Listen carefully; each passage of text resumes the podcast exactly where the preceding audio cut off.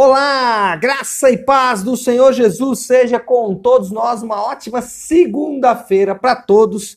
Segunda-feira, dia 7 de dezembro de 2020. Bom, nessa segunda-feira, ainda sobre os efeitos né, desse final de semana maravilhoso que tivemos aí na presença do Senhor, indo para uma semana abençoada. Hoje, formatura da nossa escola da nave. Então, todos vocês né, que são alunos e que concluíram com sucesso seus cursos, hoje é dia de você é, receber ali o seu diploma e também é, hoje é dia de nós estarmos ali juntos para glorificar ao Senhor por mais essa grande vitória. Claro, todo mundo cuidando aí por causa do coronavírus, mas vamos estar lá na presença do Senhor. Bom, vamos de devocional, vamos de Gênesis 33 a 35. O tema hoje é reconciliação. De fato, é o tema reconciliação encaixa-se mais no primeiro assunto. Por quê? Nós sabemos que Jacó ele teve que voltar ou desejou voltar para a terra de Canaã. Né? Ele morou durante um tempo na Mesopotâmia, na Terra Média, e vai então numa peregrinação rumo ao oeste, é, talvez seria, seria ali sudeste, né? não, sudoeste, aliás. Ah, mas enfim, ele começa então sua peregrinação de volta para casa, de volta para a terra de Canaã, só que ele tem alguns probleminhas para resolver. Aliás, ele tem um problema sério que é o seu irmão Esaú. Né? Nós sabemos pela história que eh, ao último encontro dos dois houve uma ameaça de morte, uma promessa por parte de Esaú de que mataria Jacó. Porém, como Deus abençoou tanto Esaú, né? Esaú meio que esqueceu-se disso, porque, ou não só esqueceu, mas purificou o seu coração, né?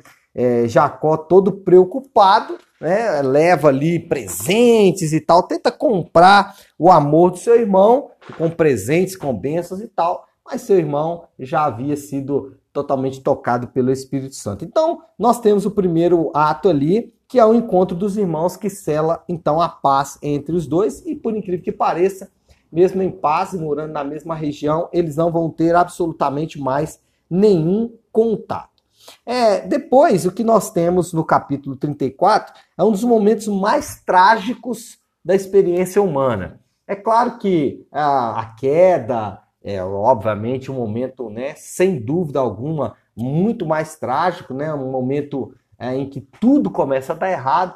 Porém, os desdobramentos desse momento, que é a queda, eles vão se desenrolando durante todo o Gênesis. E aqui no capítulo 34, amados, é um momento de muita dor. Diná, a filha de Jacó, é estuprada por Siquém, né, um morador da terra de Canaã. E aí, o que tem depois disso é uma sequência de uh, eventos que vão marcar a vida de Jacó naquela terra. Né? Jacó tenta fazer um acordo, né? Aliás, o pai da moça, do, do rapaz que estuprou a Diná, tenta fazer um acordo com Jacó, que era o pai da moça.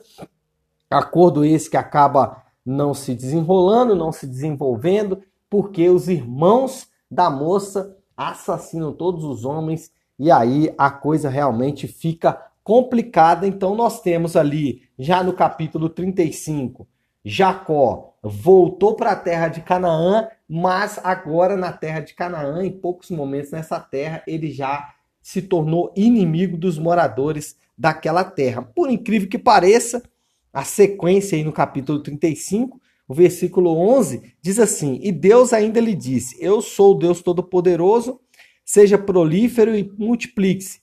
De vocês, de você procederão uma nação e uma comunidade de, nação, de nações, e reis estarão entre os seus descendentes. A terra que dei a Abraão e Isaque dou a você, e também aos seus futuros descendentes darei essa terra a seguir, Deus elevou-se do lugar onde estivera falando com Jacó. Depois de tudo isso, Deus reafirma as suas promessas para Jacó, é, é, é, deixando claro que vai cumprir as promessas que ele fez para esse homem que era vacilante.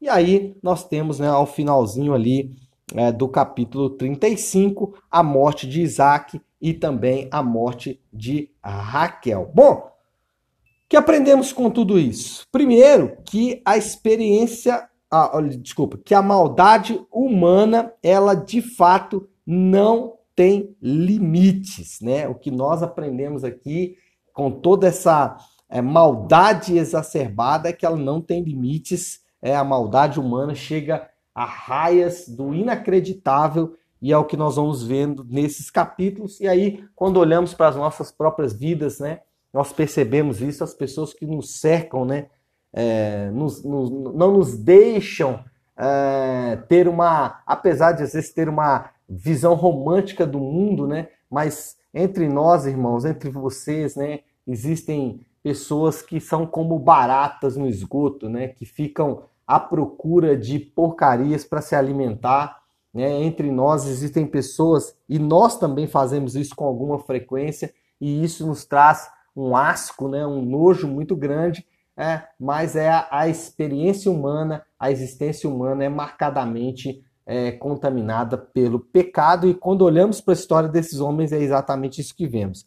E, em último lugar, aprendemos que Deus mantém os seus propósitos apesar do homem. Jacó foi escolhido por Deus por um, para um propósito e esse propósito concluiria-se independente das caneladas e dos tropeções que Jacó tomou durante toda a sua vida. Isso nos dá, ah, irmãos, uma sensação muito boa, porque apesar dos nossos erros, Deus ele vai cumprir os seus propósitos em nossas vidas, tá bom? Então é isso, pessoal. Ótima semana a todas, a todos e que Deus abençoe.